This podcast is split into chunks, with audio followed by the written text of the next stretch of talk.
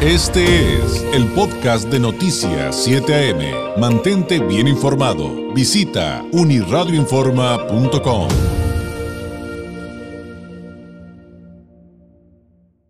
¿Qué pasa con las unidades eléctricas?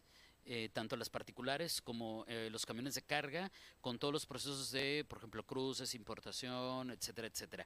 Para hablar de ese tema, por supuesto, eh, lo, lo, haremos con una experta como lo es Katia Torres Arechiga, coordinadora de importación de vehículos de Grupo Logix, experta en temas aduaneros. Katia, bienvenida una vez. Hola, buenos días. ¿De dónde partir para entender lo que viene con esta transición? De, de, de, de, que tarde o temprano vamos a tener que entrar al tema, sobre todo por las decisiones que están tomando en Estados Unidos respecto a los autos eléctricos. Iniciar que Estados Unidos es pionero con este tema y el estado que, que lleva más avances es California, donde ya están estas regularizaciones eh, por escrito, que ya se están tomando medidas al respecto y pues nosotros pues somos sus vecinos con esta frontera. Eh, es un tema que nos compete ya que transitamos en ese, en ese estado, en ese país y pues el cruce también de unidades de transporte de carga por ambas aduanas es un tema que debe de conocer los transportistas y las personas que estén interesadas en comprar este tipo de unidades. Ahora, eh, a lo mejor yo me fui muy a futuro en el tema de la transición total, pero los autos ya están aquí, tanto los híbridos como los que ya son totalmente eléctricos. Eh, ¿Y qué hay con este tema? ¿Cruzan? ¿No cruzan? Eh, ¿Se pueden importar? ¿No se pueden importar? Aquí en la frontera, tú lo sabes, Katia, perfectamente y mucho mejor que yo, muchísimo mejor que yo.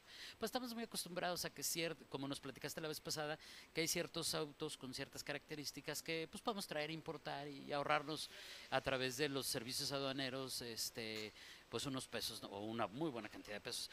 Pero ¿qué hay con este tema respecto a los autos eléctricos en específico?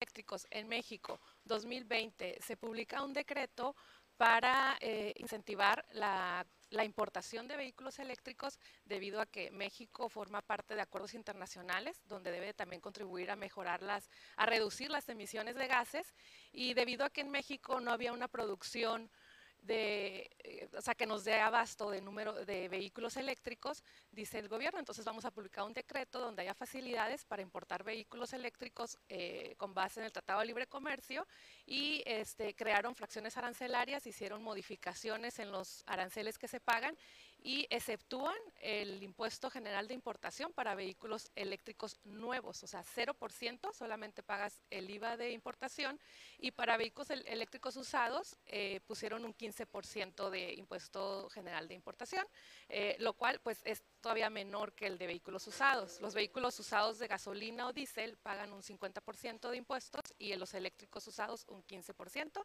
nuevos un 0%.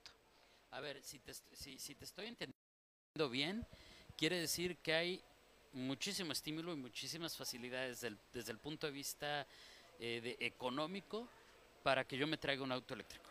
Así es, además de lo que es la importación, eh, lo que también hemos estado viendo es que en algunos estados de la República eh, ya están libres de, por ejemplo, de lo que es tenencia, de, um, por ejemplo, pagan algunos, el ISAN tampoco se paga, que es el impuesto sobre vehículos nuevos, o sea, si, si queremos traer un vehículo eléctrico eh, nuevo del año, no estaríamos pagando el impuesto ISAN y también nos podían exceptuar la, la tenencia dependiendo pues del estado donde se saquen las placas, ¿no? Pero pues la idea es esa, que, que las personas que, que, puedan comprarse un vehículo eléctrico pues sientan que, que, están esos incentivos por parte del gobierno para este, pues así contribuir con los compromisos que tiene México para reducir la emisión de gases. ¿Hay alguna limitación en cuanto al origen del vehículo eléctrico?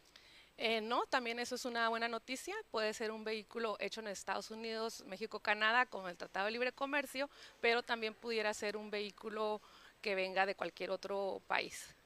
O sea, eh, aquí hay creo que entonces una gran diferencia. Hay una serie de limitaciones que ya hemos platicado respecto a traerme, a buscar importar eh, un automóvil de combustión, de, de, gasolina, eh, porque por ejemplo no lo puedo hacer con un carro del año. eso no es posible. No. por lo menos es lo que dice la ley, pero uno eléctrico entonces sí. Así es. Vehículos eléctricos puede ser de cualquier modelo, cualquier país de origen. Ahora, Ya sé que es una pregunta un poquito complicada en tanto a que pues hay mucha variedad, muchos tipos de carros, hay unos de lujo, hay unos más baratos, unos más equipados, unos más equipados.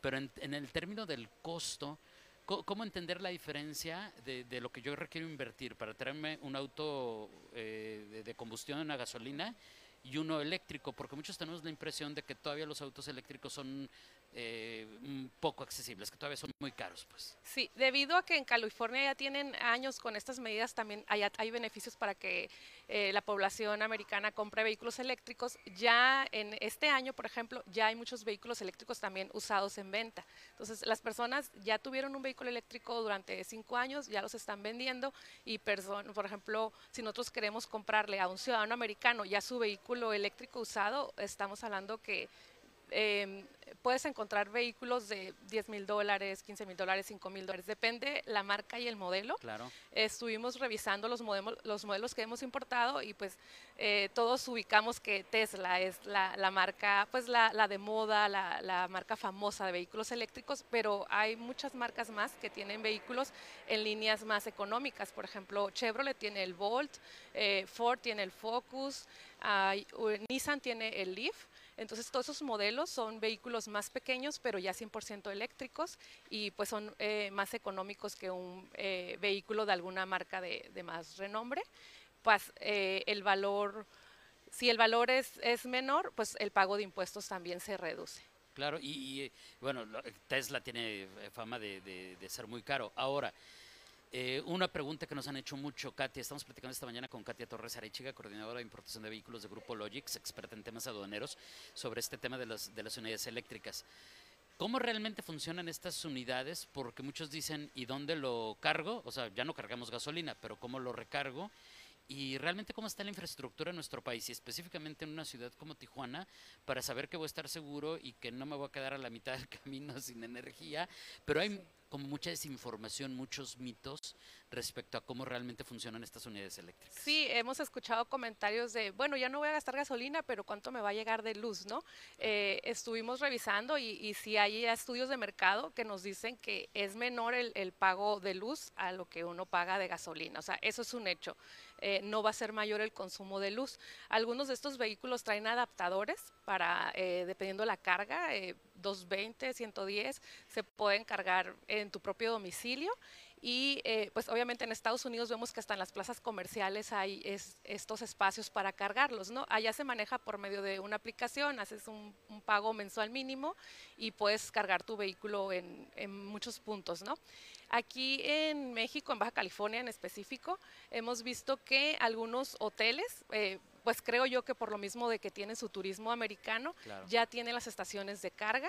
eh, también am, eh, pues se puede cargar, aquí, aquí en Baja California lo que sabemos es que se pueden cargar en, en algunos hoteles y pues podrías cargar con el adaptador en tu propio domicilio, ¿no? O donde hubiera una conexión, ¿no? Traer, pero pues ya se tienen que revisar las características de cada vehículo para ver cuántos kilómetros de capacidad tienes y pues siempre prevenir eso, ¿no? Si voy a irme de Tijuana a Ensenada, pues llevo la carga, llevo mi cargador y por ejemplo en Ensenada lo puedo volver a cargar, ¿no? Un, un viaje de distancias de más de 100 kilómetros.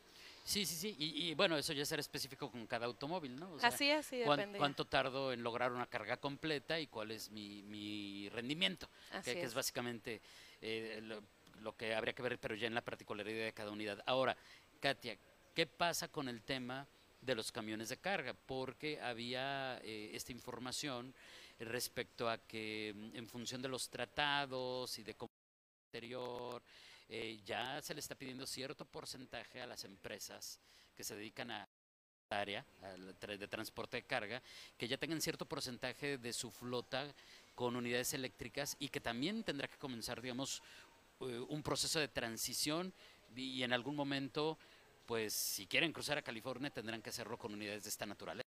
Así es, eh, como lo comentamos, California es pionero en este tema. Eh, la Junta de Recursos del Aire de California, eh, CARP por sus siglas, tiene toda, todos los lineamientos y reglas ya que tienen que cumplir los transportistas, tanto los eh, propios americanos como los mexicanos que tienen sus cruces de importación. Entonces, ya entre las regulaciones que ellos han establecido es que las unidades del 2010 hacia abajo de combustión, gasolina o diésel, o sea, no pueden eh, pasar después de ciertas millas para transitar en, Baja en, California. Perdón. Ah, Entonces, lo que es el cruce de importación, todos los transportistas que tienen unidades anteriores a 2010 no pueden llevar sus vehículos más allá de cierta distancia y algunos han tenido que adaptarles unos filtros para regular las, las emisiones de gases contaminantes. Entonces ya se empezó con eso. De inicio no han cambiado pues la flotilla completa. Igual en, en materia de camiones de carga no hay tantas marcas aún que, que garanticen, porque es, estos vehículos sí eh, eh, transportan mercancías es en recorridos de distancias más largas, ¿no? Entonces todavía hay menos marcas que, que tengan ya los vehículos que puedan cumplir con las características para mover el transporte de carga, ¿no? Es por eso que pusieron los años de transición, tienen ah, eh, algunas medidas hasta el 2025, medidas hasta el 2030, al 2045, hasta terminar ya con lo que es para vehículo de carga en California que tenga combustión diésel, gasolina. O sea, allá, por ejemplo, para ingresar a, puertos, a terminales de ferrocarriles, ya en 2035 me dicen, ya no queremos ningún vehículo que tenga algún otro tipo de, combustión que no sea energía sustentable. Súper interesante y un reto para, para todas estas empresas. Katia, te quiero agradecer enormemente tu tiempo, pero antes de despedirnos, pues pedirte una opinión. Eh, en tanto pues al anuncio que hizo durante su reciente visita el presidente eh, que tiene que ver con que ya eh, pues va a haber un nuevo decreto que permitirá que, si no me equivoco, a partir del 1 de diciembre, este, digo, hay que esperar el decreto que se publique y leer las letras chiquitas, por supuesto, este, pero que ya, ya, ya, van a poder en este decreto que permite la regularización de autos de procedencia extranjera, o sea, legalizar lo que aquí conocemos como autos chocolate, autos irregulares, ya también van a poder regularizar autos asiáticos y europeos. O sea, ¿qué significa? ¿Y ustedes qué ven ahí? Porque pues muchos, aunque no logramos aterrizar las ideas, vemos que pues es un tema complicado y no necesariamente tan positivo. Pero ustedes como expertos, ¿qué, Sí, eh, pues vimos el comentario que se hizo, que se dio la noticia aquí en Baja California. Eh, la, noticia, la información que se da es que a partir del 1 de diciembre eh, van a poder regularizarse, ¿no? lo comentaron así, vehículos europeos asiáticos. Lo que tenemos que esperar primero es que se publique el decreto con esta información.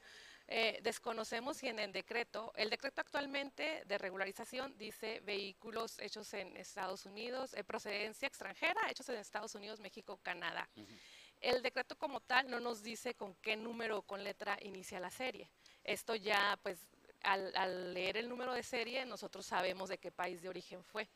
Entonces, lo que creemos es que van a modificar pues este párrafo del decreto para incluirlo, pero si ellos escriben países europeos asiáticos, pues se abre una ventana, ¿no? Tendrían que ser eh, especificar qué países o bien cambiar ese párrafo y poner de cualquier vehículos de procedencia extranjera con país de origen, o sea, cualquier país de origen, ¿no?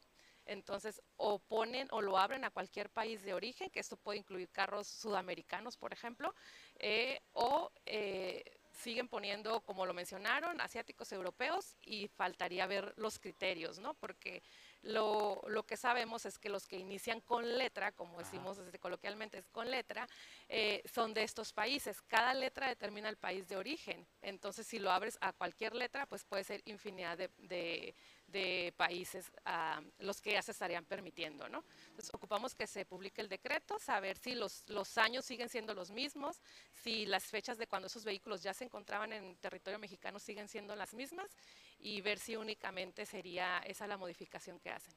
Oye, y, finalmente, em, nos decían del sector comercio, em, que este tipo de, el decreto que ya conocemos, y este nuevo o la modificación que habría en caso de que no sea un decreto nuevo PRC y con el cual hay proyecciones de que en Baja California se podrían legalizar unas 50 mil unidades, esa es la proyección que hacen las autoridades, que eso afecta mucho al comercio de, autos, ¿no? aquí a los, a los, al empresariado local. ¿Esto también afecta a los negocios aduaneros? Sí esperamos ver ¿no? las, las, regulaciones que van a poner en el decreto, pero si se mantienen las fechas de ingreso, o sea, que ya hayan estado aquí en Baja California eh, desde octubre del 21, por ejemplo, dices, bueno, son vehículos que ya están aquí, que, que están eh, con países de origen de, de estos eh, asiáticos europeos. Entonces, el comercio organizado, comerciantes de autos, actualmente solo pueden importar vehículos eh, Estados Unidos, México, Canadá. Entonces, hay modelos allá afuera en el mercado que no podemos vender importados. Entonces, sí nos, nos afecta de esa manera al comercio porque puedes ofrecerle a la venta de algún vehículo que un lotero por, por las restricciones que hay no puede vender. Un lotero actualmente no puede vender un vehículo alemán, por ejemplo, no te puede vender un Audi, pero a lo mejor lo encuentras ahí regularizado. Ya.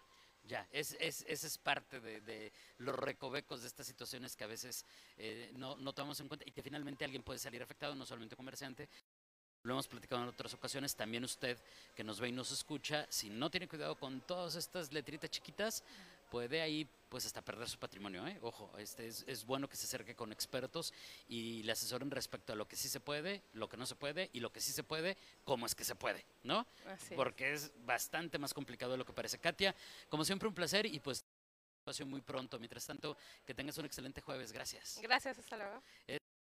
Chica, coordinadora de importación de vehículos eh, de Grupo Logix, experta en temas aduaneros. Este fue el podcast de Noticias 7am. Mantente bien informado. Visita unirradioinforma.com.